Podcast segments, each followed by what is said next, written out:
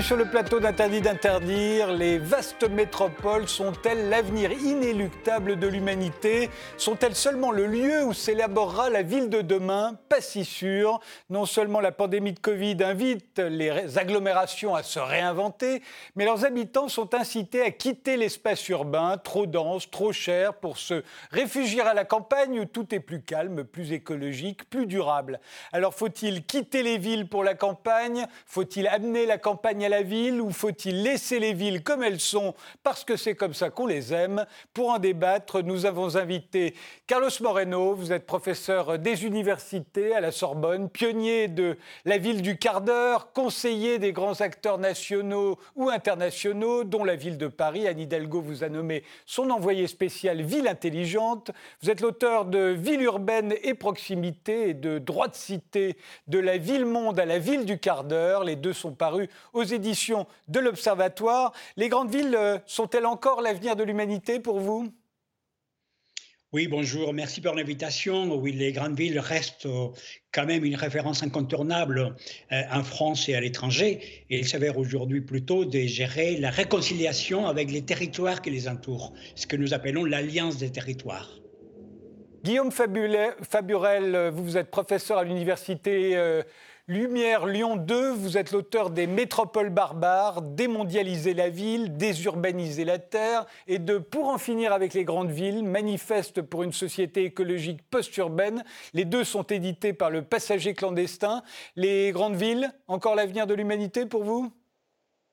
Euh, bonsoir, merci pour l'invitation. Non, je ne le crois pas du tout.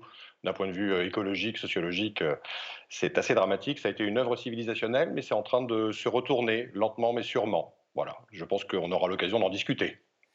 Alain Sarfati, vous êtes architecte, urbaniste, vous avez enseigné à l'école d'architecture de Nancy, à l'école nationale supérieure des beaux-arts de Paris. Vous avez créé, créé plus exactement la revue d'architecture AMC en 1967. Vous avez été vice-président du plan construction de 88 à 92. En ce moment, vous travaillez sur le musée de l'espace de Shanghai. Est-ce que pour vous, la ville est encore l'avenir de l'humanité? Je, pense que la ville est le creuset de la démocratie. Alors la question que vous posez, c'est est-ce que la démocratie euh, a un avenir? Euh, Je le crois. Je le crois très clairement. La ville est une culture, la ville est, euh, une esthétique, une façon de, vivre ensemble. Mais je, je rajouterai à votre question, est-ce que c'est la ville dans laquelle nous sommes aujourd'hui ou y a-t-il une évolution possible? Et je parierai pour une évolution de cette ville. Alors on va voir euh, ce que vous entendez chacun par euh, une évolution, parce que ce n'est pas forcément la même chose. Mais d'abord, je voudrais vous montrer des publicités, parce que quand on prend le métro à Paris, on en voit beaucoup, et ce sont toutes des publicités qui nous incitent à quitter la ville, à quitter Paris, à, aller s'installer en province, à aller s'installer euh, euh, dans des villes plus petites. Euh, là, on voit ces, particuliers à particuliers qui, qui fait cette campagne. si on a envie de quitter Paris, on pourrait s'installer ailleurs, plus près de la nature. A là, c'est la ville d'Alès qui nous invite, nous les franciliens, à aller nous installer dans le Gard, où on serait plus près de la nature, où on vivrait plus agréablement. est-ce que, est que Guillaume Fabio, Fabio est-ce que ces, publicités vous semblent euh, aller, dans votre, aller dans votre sens? Est-ce qu'elles sont particulièrement adaptées à, ce moment que nous traversons? Euh, je ne sais pas si elles, vont dans mon sens. Euh, par contre, elles confirment quelque chose qui est engagé d'assez longue date maintenant, c'est-à-dire que le désir des grandes villes, que le souhait d'y vivre est considérablement questionné, euh, remis en cause. Voilà, euh, ça remonte en fait pour des grandes villes hein, à plusieurs décennies. Alors effectivement, du coup, euh, le confinement et la pandémie ont été une catharsis, ont mis en lumière, ont dévoilé cette réalité-là, mais que l'ensemble des observateurs avaient déjà plus ou moins pointé. quant à des villes petites ou moyennes qui feraient campagne dans le métro parisien, elles n'attendaient que ça en fait, voilà, pour pouvoir bah, développer un marketing territorial. Et j'insiste sur un point ça sera certainement un élément de discussion, c'est que, comment dire, euh, les, grandes villes euh, se sont construites, euh, se sont construites pardon, au détriment justement d'autres mailles territoriales, des petites et des villes moyennes. Voilà. on a un déséquilibre territorial qui est tout à fait majeur. Ça, c'est historique.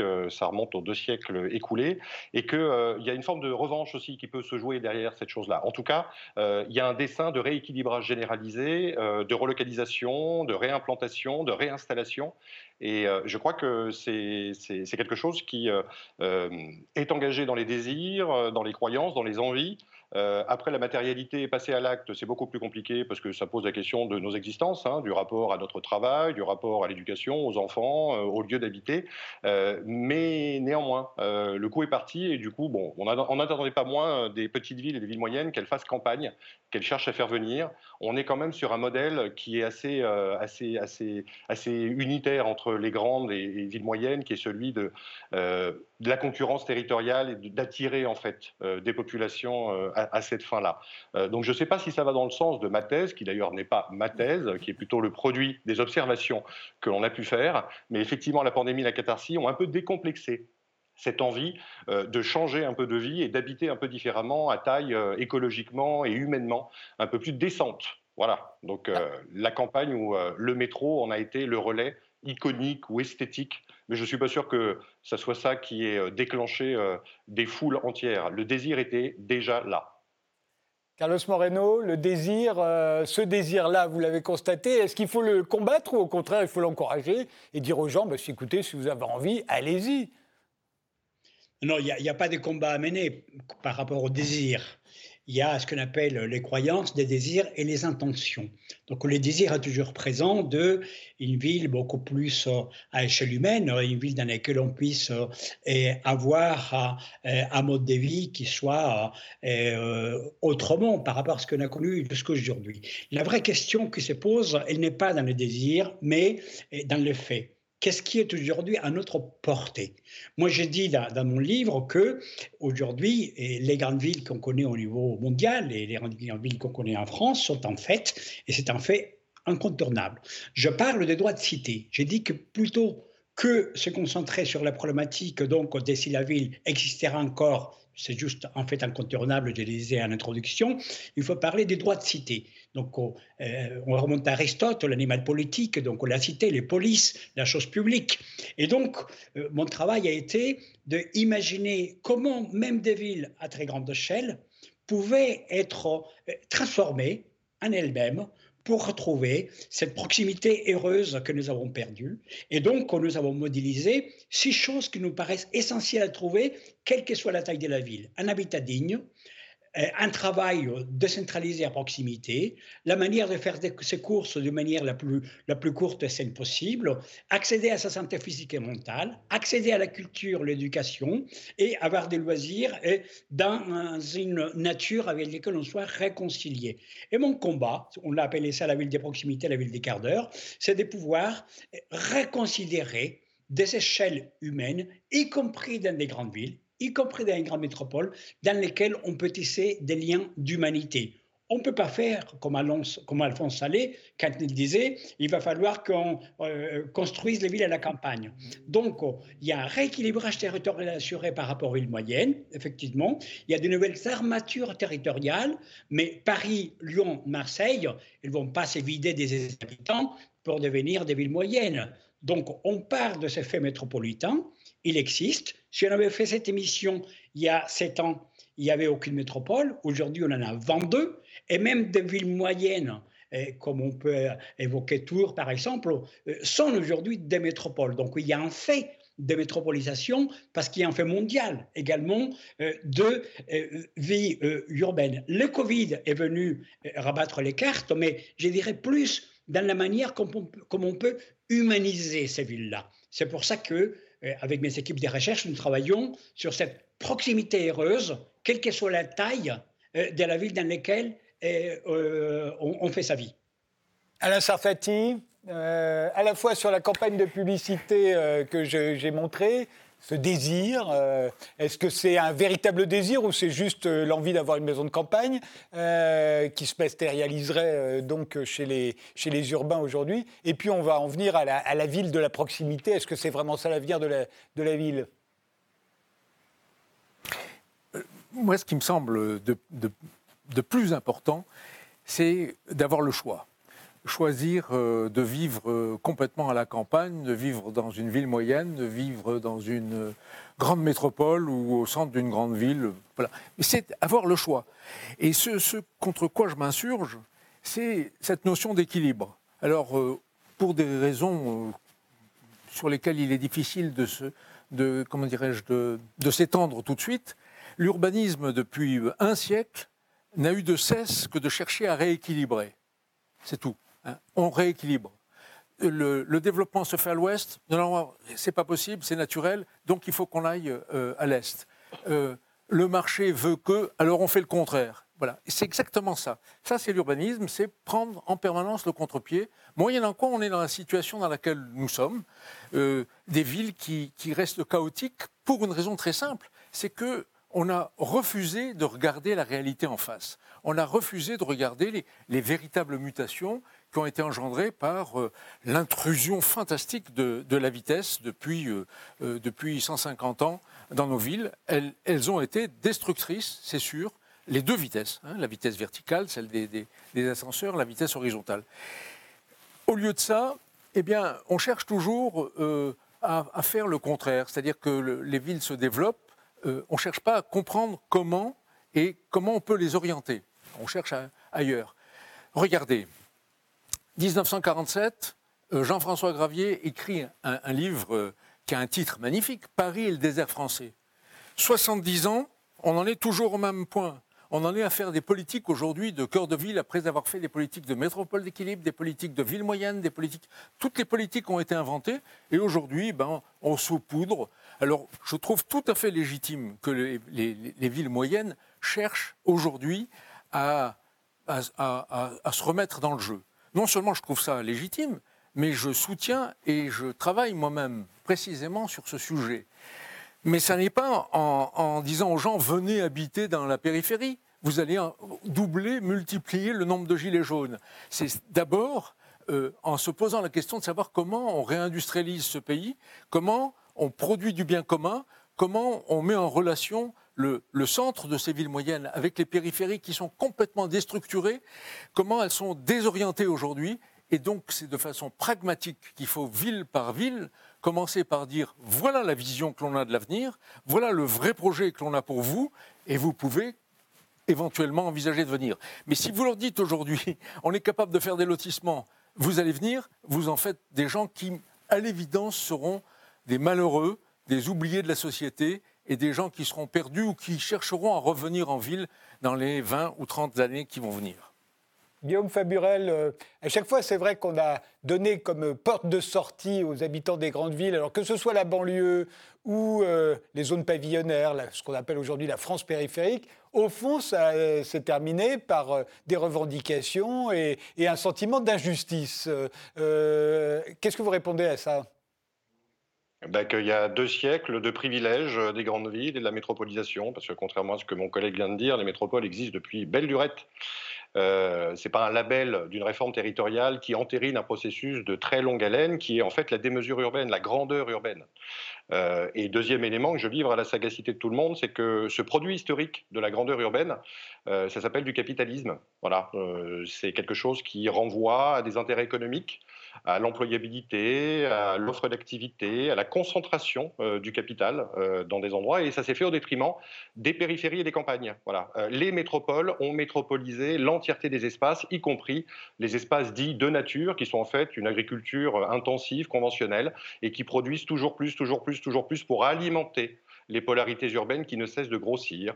Donc après, on peut s'étonner qu'il y a des mouvements euh, de révolte, euh, de rébellion. Euh, on parlait des Gilets jaunes il y a deux secondes avec des propos peu amènes peut-être. moi, je ne serais pas de cette culture-là. ce sont les périphéries qui commencent un peu à se poser la question de l'égalité du traitement et de la justice qui se joue derrière. mais pour revenir au sujet, je crois qu'on est dedans hein, néanmoins, le fait que des gens veulent quitter quelque chose qui, ne fait de, qui fait de moins en moins sens. La grandeur, l'illimitation, la démesure, l'accélération des vies, la suffocation, la saturation, la surstimulation, voilà ce que sont devenues les grandes villes, voilà ce qu'est le fait métropolitain aujourd'hui. Et dans ce que disait Carlos Moreno, euh, j'ai pas entendu le terme d'écologie il n'y a pas de possibilité de faire vertu écologiquement lorsqu'on a dépassé un certain niveau de peuplement. Parce que pour vivre tous ensemble à plus de 200 ou 300 000, il faut tout artificialiser, il faut tout bétonner, il faut faire venir de très très loin, il faut mécaniser les campagnes. Et du coup, il faut retirer les bras des campagnes, les mettre dans les villes. C'est exactement ce que le capitalisme urbain a produit sur les deux derniers siècles. Voilà ce qui me semble être peut-être la rupture civilisationnelle qui se joue aujourd'hui, au-delà des campagnes dans le métro de Alès ou de Cahors.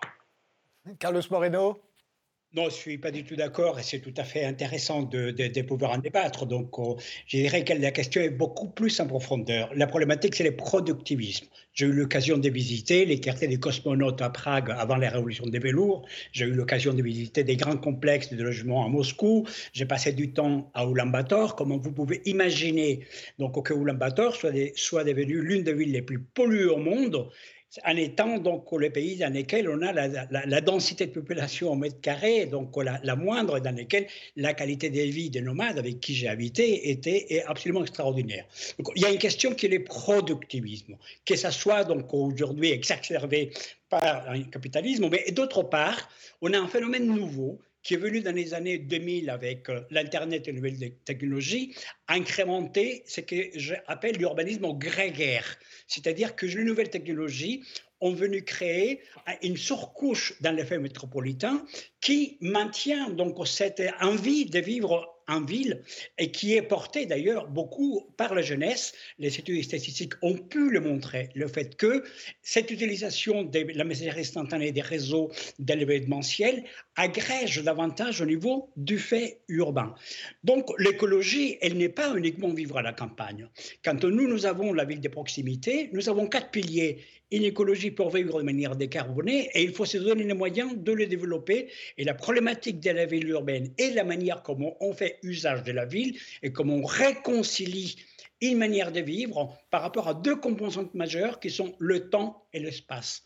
Et ce qui est en réalité, c'est qu'on a perdu le temps parce que euh, finalement, les gens ils vivent en ville plutôt pour perdre leur vie, pour la gagner. Donc, ce que nous, on met en cause, c'est la relation entre l'espace le temps. Parce que l'espace urbain, il s'est perdu au détriment de ce qu'on appelle donc la promiscuité, en sachant que on peut parfaitement développer, il y en a plein d'exemples, de ce qu'on appelle la densité, la densité organique. Richard Sennett, dans la préface de mon livre, il dit La densité est une vertu là où la distance est un vice. Et donc, nous pouvons développer une densité organique urbaine et nous sommes même obligés de le faire parce qu'il n'y aura pas de baguette magique qui va enlever les villes pour les mettre à la campagne et il n'y a pas d'écologie de la ruralité qui permettra de donner une continuité à la manière de vivre donc aujourd'hui. Et, ce sont donc de nouveaux paradigmes qui se posent donc, et qu'on applique également dans des villes de tailles euh, diverses et pour lesquelles on cherche ce qu'on appelle une proximité heureuse basée sur quatre piliers, l'écologie, la proximité pour euh, explorer les ressources que nous avons de manière donc polymorphe, la solidarité pour créer des liens sociaux et la participation citoyenne pour changer la manière comment on fabrique la ville et comment on fabrique les relations sociales dans la ville, autour de quelque chose qu'Alain a évoqué, qui est le bien commun. La problématique aujourd'hui, c'est avoir des politiques urbaines pour lesquelles les biens communs soient au cœur de la manière comment on propose la manière de vivre dans la ville. Et c'est ça qui aujourd'hui et est au cœur des transformations urbaines que nous voulons faire. J'ai dit bien des transformations urbaines, puisque les villes existent, elles existeront malgré nous. Alain Sarfati, euh, vous avez construit euh, dans le monde entier. Vous avez derrière vous, on voit l'Opéra de Paris. Euh, Paris qui est une des villes où la densité urbaine est la plus forte. Hein ne s'en rend pas compte parce que c'est très bien fait finalement, mais, euh, mais c'est des densités euh, comme on n'en connaît qu'en Asie quasiment. Hein. Euh, est-ce que vous y croyez à cette ville de proximité? Est-ce que ça vous semble réalisable ou est-ce que c'est une utopie à vos yeux? C'est pas du tout une utopie, on, on la vit.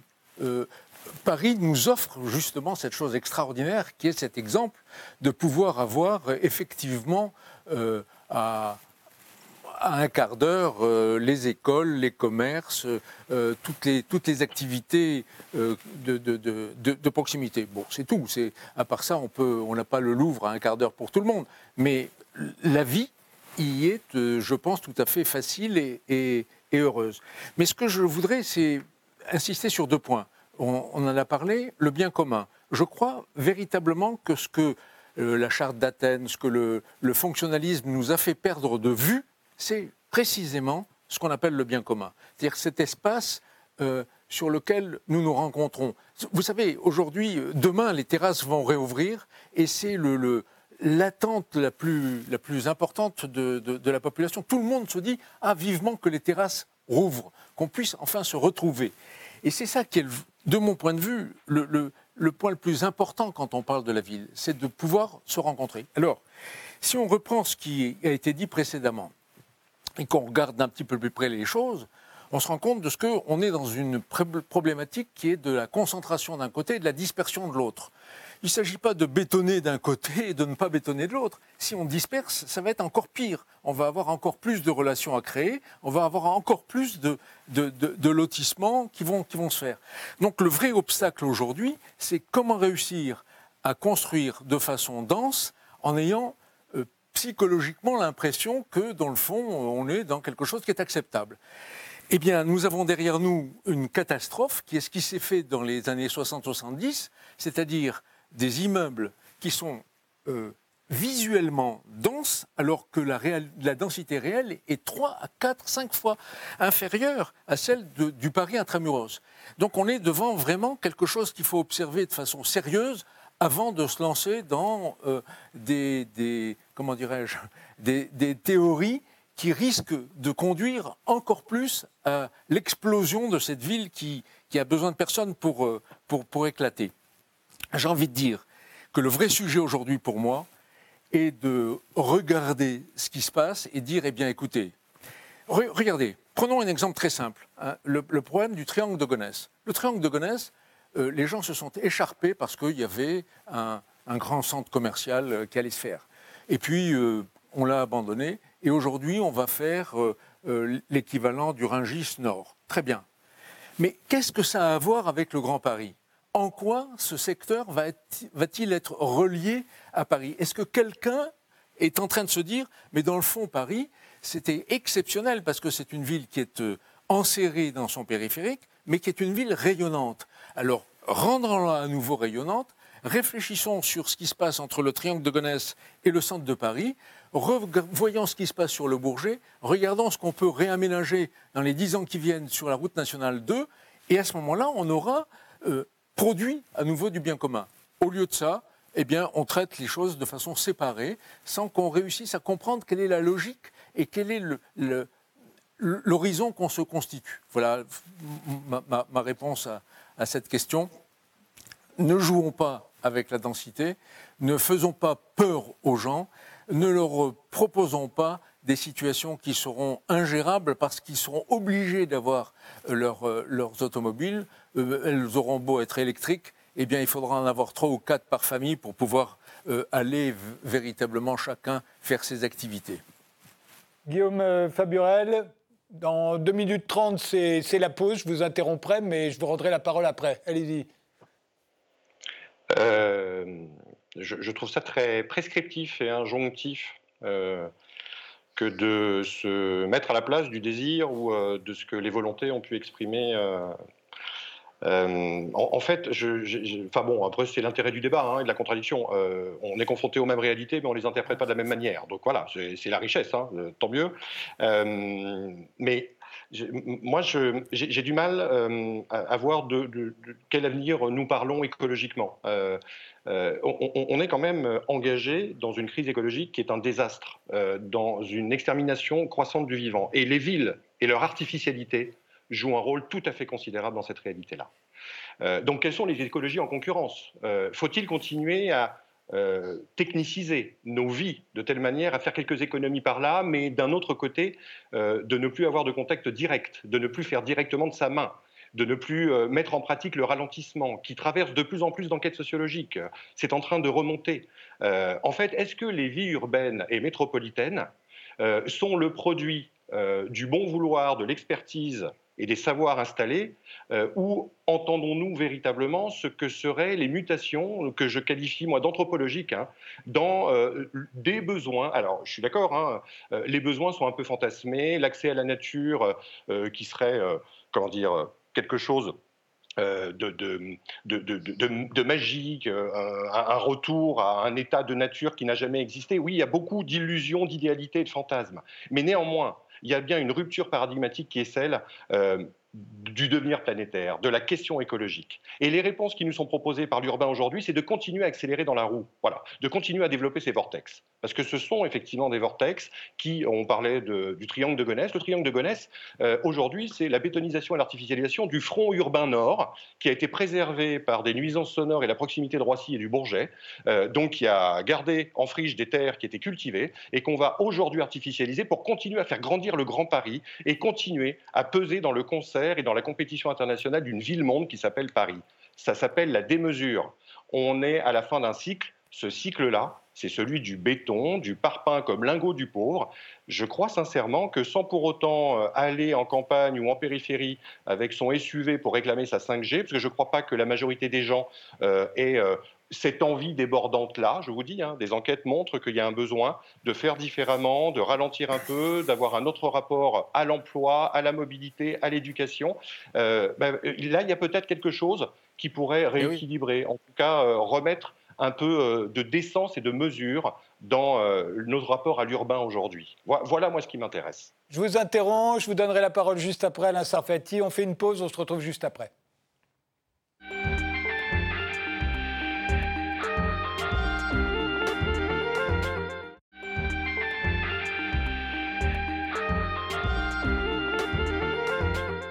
Les grandes villes sont-elles encore euh, l'avenir de l'humanité? On reprend ce débat avec euh, Carlos Moreno, l'auteur de Droit de cité de la ville-monde à la ville du quart d'heure, avec Guillaume Faburel euh, qui publie Pour en finir avec les grandes villes, et avec l'architecte urbaniste Alain Sarfati. Je vous donne la parole, Alain Sarfati. Vous vouliez répondre à, Guillaume Faburel. Hein. je, voudrais revenir sur un point, qui est celui du choix je ne veux pas qu'on oppose la grande ville à la ville moyenne euh, ou aux petites villes euh, euh, dont on ne sait pas très bien quelles, sont, les limites. Je crois que ce qui est important, c'est qu'on puisse choisir, que la vie ne soit pas une succession de renoncements. Ça, c'est d'abord ce qui est très important. La deuxième chose va porter sur l'idée qu'après tout, il faudrait quitter les villes, aller vers des petites villes parce qu'elles en ont besoin, et on oublie on oublie les, raisons pour lesquelles euh, existent des grandes villes et les raisons pour lesquelles ces concentrations se sont faites. Alors, euh, il faut peut-être les rappeler. Il faut peut-être simplement dire que l'origine de la ville, c'est d'abord assurer la sécurité. Et quand on sera dans les petites villes ou, euh, abandonné dans un village, eh bien, on se posera la question de savoir combien de temps mettent les pompiers pour arriver ou l'ambulance. Mais laissons ça de côté. La sécurité, le marché, le marché regardez la possibilité de choisir effectivement euh, quand on est dans une, petite ville, eh bien, que disent les gens? Ils disent Ah, on n'a pas ce qu'on pourrait avoir à Lyon ou, ou, à Toulouse ou à Bordeaux. Donc, ils n'ont pas le choix dans le marché. Et puis, euh, la troisième chose, c'est simplement pouvoir disparaître dans la foule, pouvoir euh, exister, regarder les autres, simplement j'ai envie de dire, la culture de la ville, puisque c'est comme ça que j'ai commencé, eh ben, c'est de pouvoir s'asseoir à la terrasse d'un café et regarder passer les gens. Eh ben, quand on sera assis dans une petite ville et qu'on aura vu passer quatre fois euh, les mêmes gens dans la matinée, on se dira quand même on était mieux euh, euh, sur le, cours Mirabeau à Aix ou, sur la place Stanislas à Nancy. C'est ça. Hein. Il n'y a, pas une ville idéale il y a à chaque fois des problèmes qui sont attachés à l'échelle de la ville. Et c'est une erreur que de penser qu'il y a une solution unique et qui va être appliquée sur l'ensemble du territoire. Je crois qu'on a la chance d'avoir un pays qui est un pays urbain, dans lequel il y a les plus belles villes du monde, parce que c'est vrai, parce que c'est vrai que Paris est une des plus belles villes du monde, que Toulouse est une ville magnifique, que, Aix-en-Provence n'a pas son équivalent et que, Nancy a aussi une des plus, belles places euh, qui, existent. Et Dieu sait si j'en ai visité beaucoup. Donc je crois qu'il faut garder ça présent à l'esprit. C'est du patrimoine. Je veux terminer en disant juste une chose. Si les villes étaient aussi détestables que ce que l'on dit, alors il n'y aurait pas ce tourisme urbain qui fait que de, plus en plus, les gens choisissent pour aller passer leurs vacances, ils choisissent d'aller en ville. Ils vont à Prague, à Copenhague, à Budapest, à Rome, à Milan, à Barcelone ou, ou, à Madrid. Regardez les, jeunes qui ont été interrogés ces derniers jours, eh bien, ils sont partis se détendre à Madrid ou à Barcelone. Alors, je ne veux pas accepter l'idée que euh, la solution unique serait la décroissance. Parce que derrière ça aussi, il y a du malthusianisme. Et il faut le faire apparaître. Il faut dire, si vous voulez que la population décroisse, que l'économie décroisse, alors dites-le. Mais dites-le de façon claire et sans avoir besoin d'afficher une haine de la ville. J'adore les villes et je crois vraiment que c'est le bien le plus précieux qu'on ait fait. Il y a tout de même des réponses. Je vous donne la parole tout de suite, Carlos Moreno. C'est à vous que je posais poser la question d'ailleurs. Il y a tout de même des réponses que l'on retrouve dans toutes les grandes villes. Euh, euh, par exemple, la piétonisation. La maire de Paris, Anne Hidalgo, euh, veut piétoniser quatre arrondissements. On voit bien, la piétonisation, c'est partout. Et ça produit toujours les mêmes quartiers partout dans le monde. La piétonisation, ça produit les mêmes quartiers avec les mêmes boutiques de verroterie pour les touristes, avec bon, moi, ce que j'appelle l'ennui urbain, mais enfin, ça, c'est un truc personnel. Euh, en tout cas, les quartiers piétons, c'est tous les mêmes, absolument partout. Ça produit aussi, euh, la autre réponse sur les mêmes, le mobilier urbain. Le mobilier urbain est beaucoup moins beau dans les grandes villes aujourd'hui qu'il ne l'était il y a un siècle. C'est même sans comparaison. Euh, on pourrait dire la vidéosurveillance, elle est absolument partout. Vous parliez de, de pouvoir être un inconnu dans la foule. Combien de temps ça va encore durer? Est-ce qu'on pourra encore être un inconnu dans la foule, dans une grande ville, quand il y aura des caméras à, reconnaissance faciale un peu partout? J'ai l'impression que ces, réponses, euh, à quoi on pourrait ajouter euh, la verdure, euh, les, murs, les murs de verdure, on a l'impression que c'est bah, la réponse qu'on trouvait, et peut-être avec la ville du quart d'heure d'ailleurs, c'est peut-être tous les mêmes concepts qu'aujourd'hui toutes les grandes villes du monde ont, ont l'air de partager. Vous n'avez pas ce sentiment, j'imagine, Carlos Moreno? Non, non. Et moi, je pense que, en fait, euh, si on veut raisonner par rapport à, cette, euh, à ce devenir euh, de la ville, et on parle de, des grandes villes, ça ne sera jamais en opposition par rapport à la ruralité. On ne peut pas assimiler l'écologie uniquement à la ruralité. Je pense que ce qui est au cœur, et Frédéric, vous le résumez plutôt assez bien avec cette uniformisation que vous décrivez, qui est, qui est juste, c'est plutôt quels sont les modes de vie auxquels nous sommes confrontés quel est euh, le mode de production, quel est le mode de consommation? Et quels sont nos centres d'intérêt quand nous vivons quelque part? Est-ce que vous décrivez là, quand il y a les rues piétonnes avec euh, euh, ces allées commerciales dans lesquelles on trouve à gauche et à droite de la rue, qu'on soit à Paris, à Barcelone, à Madrid ou à Bogota, les mêmes enseignes qui vendent les mêmes types de produits, c'est parce que nous sommes liés à un mode de production, un mode de consommation qui, de manière massive, nous entraîne. D'ailleurs dans la production de beaucoup d'objets inutiles et l'achat de beaucoup d'objets inutiles aussi, et qui sont donc, on va dire, au cœur de ce qu'on appelle l'anthropocène, c'est-à-dire de la destruction de leurs ressources par euh, cette espèce de, de, folie de produire et de consommer des choses dont on n'a pas vraiment besoin.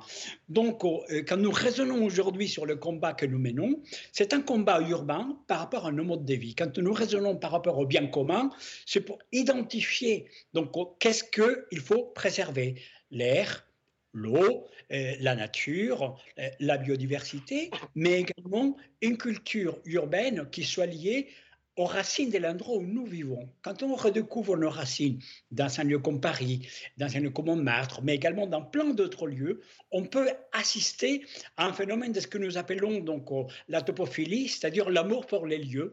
Et l'amour pour les lieux, il ne sera pas les mêmes dans ces cas-là à Bogota, à Barcelone, à Madrid ou euh, à, Montréal. La topophilie, c'est une nouvelle urbanité, une nouvelle culture de l'urbain. Notre risque, c'est qu'aujourd'hui, avec des nouvelles technologies, on assiste à ce que j'appelle les miroirs flous, c'est-à-dire cette espèce euh, de couches qui est venue se superposer aux urbains par rapport à la culture de l'Internet et qui crée cette homogénéité. Et donc notre combat, c'est pour retrouver des racines de la ville dans lesquelles chacun peut faire sa découverte, qu'on vienne d'ici aucun bien d'ailleurs, assister à un nouveau tourisme, donc des natures différentes, et qui nous fait donc comprendre que la ville a des richesses qu'elle peut offrir, et que dans ces cas-là, la végétalisation, ce n'est pas une mode en soi, mais c'est une manière d'être aussi en rapport avec les autres. Et je pense que il y a une grande tendance qui est en train de se dessiner aujourd'hui, non pas uniquement pour euh, rendre euh, piétonnes certains endroits de la ville, mais pour redécouvrir d'autres manières de vivre qui peuvent créer donc cette altérité.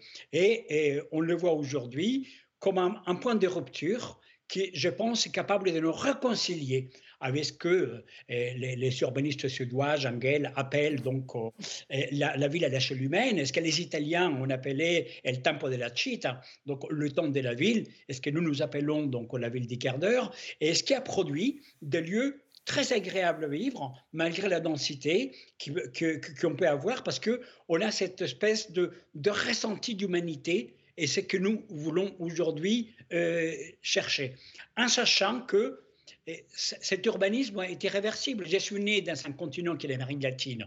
Je l'ai quitté il y a 40 ans. Il y a 40 ans, il y avait 70% des ruraux et 30% d'urbains. Aujourd'hui, il y a 20% de ruraux et 80% d'urbains. C'est le continent le plus urbanisé au monde. On ne peut pas y avoir aujourd'hui un combat pour retrouver la ruralité d'il y a 40 ans. Notre combat aujourd'hui, c'est pour humaniser ces villes, pour retrouver les quartiers, pour retrouver donc cette topophilie, pour retrouver l'amour et l'envie de vivre et pour créer des contre-pouvoirs locaux dans lesquels on relocalise, on crée de l'emploi et on amène une démocratie qui peut transformer les choses on l'a vu donc récemment au Chili, à Santiago, et comment ça a tourné, parce qu'il y a eu effectivement une rencontre de l'urbain avec son humanité. Et je pense que c'est ce qu'on a perdu, et ça on le retrouve dans la ville, et ce n'est pas un combat qu'on mène à la campagne. Guillaume Faburel? Euh, moi, à écouter euh, nos échanges, euh, moi, pour moi, euh, réparer les rapports humains, c'est d'abord réparer les rapports aux vivants. Et je ne suis pas sûr que la densité, l'artificialité et le béton, mais ces mécaniques, ces physiques, soient le meilleur allié pour pouvoir restaurer des liens de respect, de dignité, de décence dans une situation qui est écologiquement quand même dramatique. Euh, alors maintenant, sur la question des ruralités et des campagnes, moi j'entends hein, les propos qui sont tenus, mais euh, j'entends un discours quand même qui est très disqualifiant à l'endroit des ruralités et des campagnes, euh, culturellement, humainement, écologiquement. et qui est en fait le produit historique hein, du choix politique et économique qui ont été faits sur les siècles écoulés de privilégier pour notre émancipation, pour l'intérêt économique de tous nous regrouper au même endroit, de venir euh, bah, nous agglomérer et continuer par nos désirs fabriqués à euh, euh, bah, faire grossir et, grandir les villes. et, ce temps-là, à mon avis, il doit être interrogé. Cette histoire-là doit être mise en débat. parce que, comment dire, les, enjeux, alors j'entends, hein, qu'il euh, pourrait y avoir euh, euh, des recettes de ci, de là. Frédéric Tadei parlait d'uniformisation, de standardisation. Mais qui croit un instant que des fermes en aquaponie ou en hydroponie, que des toitures végétalisées, que des mobilités douces, telles que l'accès au vélo, qui est une politique de classe, hein, soyons clairs, parce que quand même, pour rappel, vivre à Paris, c'est plus de 10 000 euros du mètre carré à l'acquisition, c'est pas pour toutes les bourses. Hein. Qui peut croire sincèrement que ces recettes-là, que l'on trouve maintenant dans toutes les boîtes à outils des villes-mondes et de leurs déclinaisons métropolitaines, auront la hauteur et la dignité d'inverser le forçage généralisé de l'entièreté des écosystèmes. Voilà. Là, moi, c'est une question de mode de vie, de style de vie, mais je constate que les modes, les styles et les formes de vie, finalement, s'écologisent dans leurs désirs bien plus vite que les discours que l'on entend assez régulièrement et que les recettes et les boîtes à outils qui s'uniformisent elles-mêmes pour s'appliquer de manière homogène, standardisée, dans l'entièreté des grandes villes. Ça serait peut-être bien euh, d'inverser un peu euh, déjà euh, le flux, puisque historiquement on a vidé les campagnes de leurs bras pour les mettre dans les villes. Et eh bien, il faut rendre les bras mais avec d'autres cerveaux très certainement, puisque dans les villes, euh, bah, on a désappris ou on n'a pas appris un certain nombre de choses qui euh, pourraient euh, nous permettre de faire autrement rapport au vivant, par l'autonomie notamment. mais il y a une inversion qui est à opérer. En tout cas, il y a une rupture paradigmatique et anthropologique, excusez-moi pour des grands termes, hein, mais c'est la fin du débat, je me laisse aller. il y a quelque chose qui, là, me semble fondamental à hauteur, à condition que le débat aille bien à ce niveau-là la grandeur est une démesure. Cette démesure est en train de créer un écocide. On ne peut pas décemment considérer que continuer à densifier et artificialiser sont de quelconque vertu écologique pour notre humanité. Voilà ce que j'ai à dire. Alain Sarfati. moi j'ai une seule chose à dire tout de suite, c'est que on n'a pas, on n'a pas, on n'a pas retiré les, les gens de la campagne. Euh, et aujourd'hui, on ne va pas les envoyer à la campagne. Je pense que les, gens décideront. Euh, euh, c'est quand même un peu curieux, théoriquement, comme, façon, de, considérer les choses. Je voudrais revenir sur un point, sur celui de la rue piétonne. C'est assez intéressant parce qu'il se trouve que j'ai fait la rue, la rue principale de, Lyon, qui s'appelle la rue de la République, et on l'a rendue piétonne.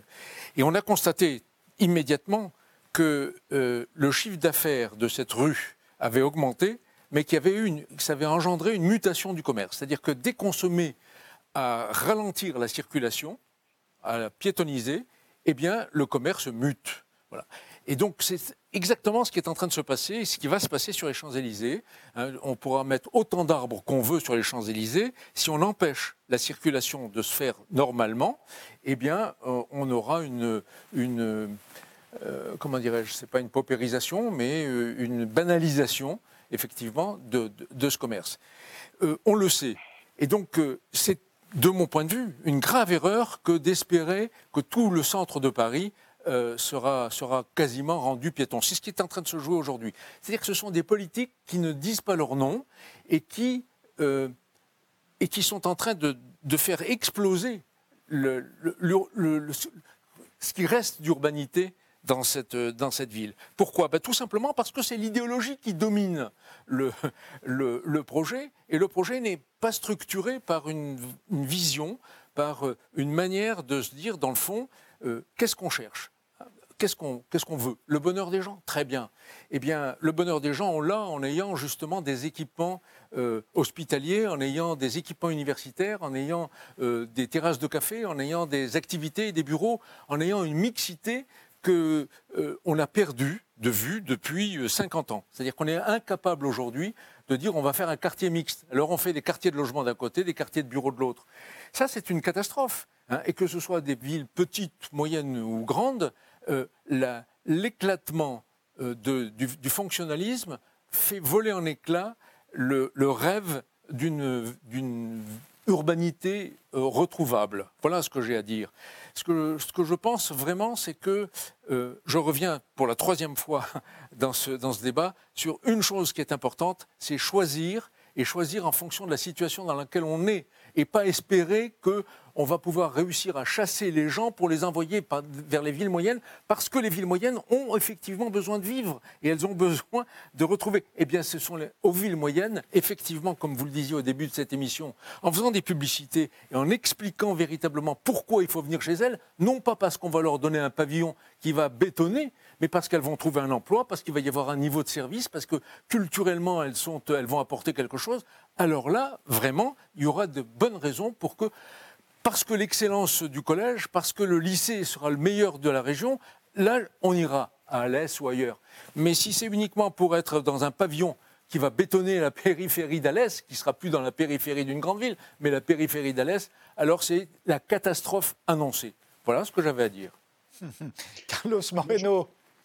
Oui, je voudrais, puisque je pense qu'on va arriver bientôt à la fin, insister sur un point qui me paraît euh, crucial au-delà du débat si on rend piéton tel ou tel euh, périmètre, ou au-delà du débat si on envoie les gens à la campagne. On a eu des pays dans lesquels ils sont envoyés des forces, des gens à la campagne, on voit ce que ça a donné.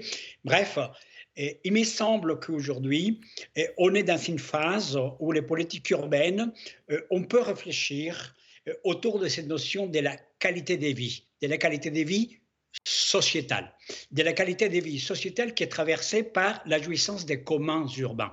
De ces communs dont j'évoquais tout à l'heure, l'air, euh, l'eau, euh, l'utilisation, mais également accéder à des commerces de proximité qui soient garantis par les communs.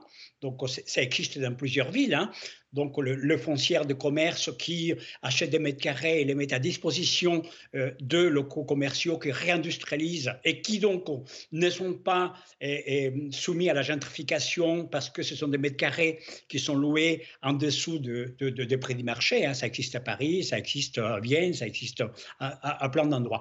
Donc la qualité des vies sociétales est pour moi le cœur d'une vraie politique urbaine.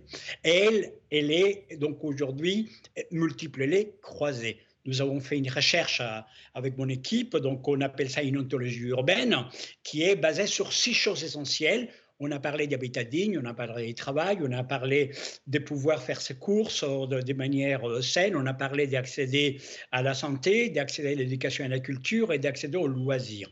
Nous considérons que dans la mesure où on est capable d'offrir des périmètres urbains dans lesquels on accède de la manière la plus décarbonée possible à la jouissance maximale de six fonctions sociales urbaines, de manière présentielle ou utilisant des nouvelles technologies, automatiquement, on est en train d'incrémenter la qualité de vie avec trois indicateurs.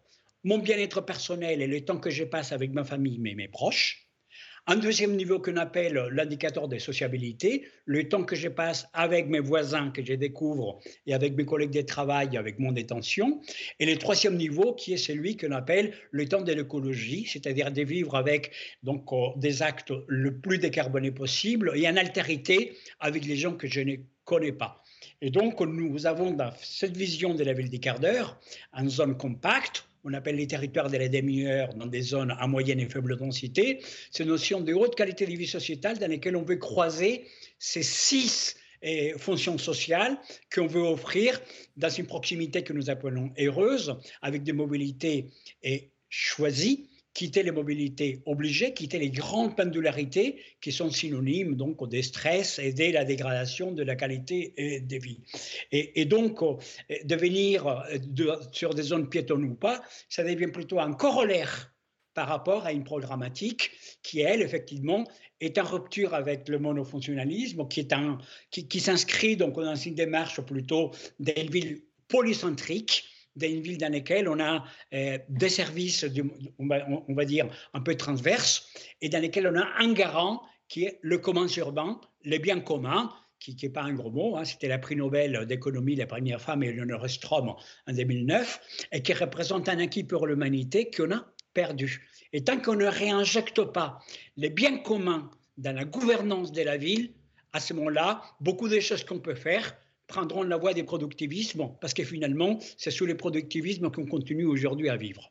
Je l'ai dit, réconcilier les biens communs avec donc euh, une, autre qualité de vie sociétale permet à ce moment-là euh, de euh, gérer mieux ce que nous avons aujourd'hui dans nos villes pour le rendre une échelle humaine dont nous avons aujourd'hui besoin plus que jamais. Guillaume Faburel, il nous reste 4 minutes. Euh, c'est tout Oui, je vous les donne. je vais faire court. Non, non, mais euh, euh, le, bien commun dont il est question là, c'est une empreinte écologique de la ville de Paris qui représente 343 fois sa superficie pour satisfaire ses besoins alimentaires, énergétiques et de production de matériaux. en termes simples, il faudrait que la ville de Paris ait 343 fois sa, sa superficie d'aujourd'hui pour éventuellement prétendre à l'autonomie. Voilà le bien commun dont nous héritons avec la démesure urbaine. Euh, le bien commun dont il s'agit là, c'est les 100 premières villes de France qui ont trois jours d'autonomie alimentaire, qui n'ont strictement qu'un stock et qui en fait ont mécanisé par leur mode de fonctionnement euh, l'entièreté des territoires, euh, plus de 50% de la surface agricole utile en France, pour bah, nous concentrer toujours plus, mais ne plus avoir la résilience ou la souveraineté nécessaire. Donc se pose clairement la question, pour moi, de la relocalisation. Le bien commun dont il s'agit, c'est Toulouse ou Bordeaux qui, en période de canicule estivale ont un degré de température de 8 degrés supérieur aux petites campagnes qui sont, de mon point de vue, un peu disqualifiées dans les discours entendus, les petites campagnes de 30 à 40 km. voilà le bien commun dont nous héritons.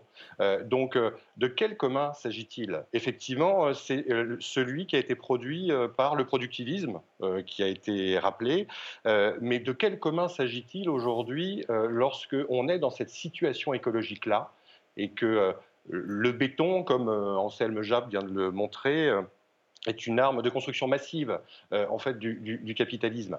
là, pour moi, on est, à, une bifurcation assez, assez fondamentale. donc, je veux bien aller hein, sur ce qui nous serait commun et quel bien il pourrait y avoir de commun. ça ne pourra pas se faire sans re-questionner, et là, je vais dans le sens de mes collègues, les systèmes de besoins et la manière d'y répondre. Voilà. Euh, ça ne pourra pas se faire sans fondamentalement euh, prendre vraiment au mot ce qui semble arriver dans plusieurs pays, c'est-à-dire, j'en, parlais tout à l'heure, euh, la question du ralentissement, la démesure et la limite commencent à travailler les esprits. Les gens se posent la question du sens que les vies urbaines métropolitaines ont aujourd'hui. moi, il me semble plus que nécessaire, vital, à des fins écologiques que nous nous posions collectivement la question. Et dernier élément, euh, bien évidemment, il ne s'agit pas d'aller peupler, comme je disais tout à l'heure, avec son SUV, sa 5G, sa piscine chauffée ou euh, une superficie pour le même prix démesuré du logement. Non, ça, c'est les modes de vie du présent.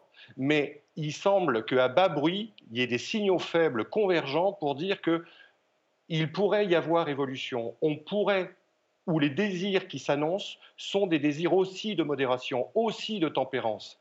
La question, c'est de savoir, c'est est-ce qu'on met en pratique cette modération et cette tempérance dans les espaces artificialisés, saturés, surstimulés, en mouvement incessant, touristifiés, euh, etc., etc., ou euh, ben, le fait de tout simplement euh, fouler la terre, caresser des fougères, regarder un peu d'air, bref, avoir un rapport, euh, comment dire, non romantisé, hein, non, fantasmé à la nature, mais de retrouver euh, simplement des espaces de nature nous ferait justement nous questionner sur ces besoins-là. Voilà, nous poser la question de la limite et de la décence. Moi, je crois que l'expérience de vie des campagnes aujourd'hui, sans SUV, sans 5G, sans tout ce dont on a parlé, c'est la dernière possibilité que l'on ait de véritablement se poser la question de notre habité de la Terre et de l'écologie qui se joue derrière. Voilà. Donc, euh, la ville du quart d'heure, euh, excusez-moi, en plus, j'ai des collègues qui travaillaient là-dessus depuis une vingtaine d'années. C'est assez intéressant, mais ça n'est qu'une forme d'adaptation à la réalité d'aujourd'hui. Ça ne pose pas la question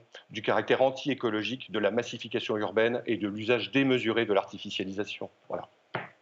Je vous remercie tous les trois d'avoir participé à ce débat. Merci de nous avoir suivis et rendez-vous au prochain numéro.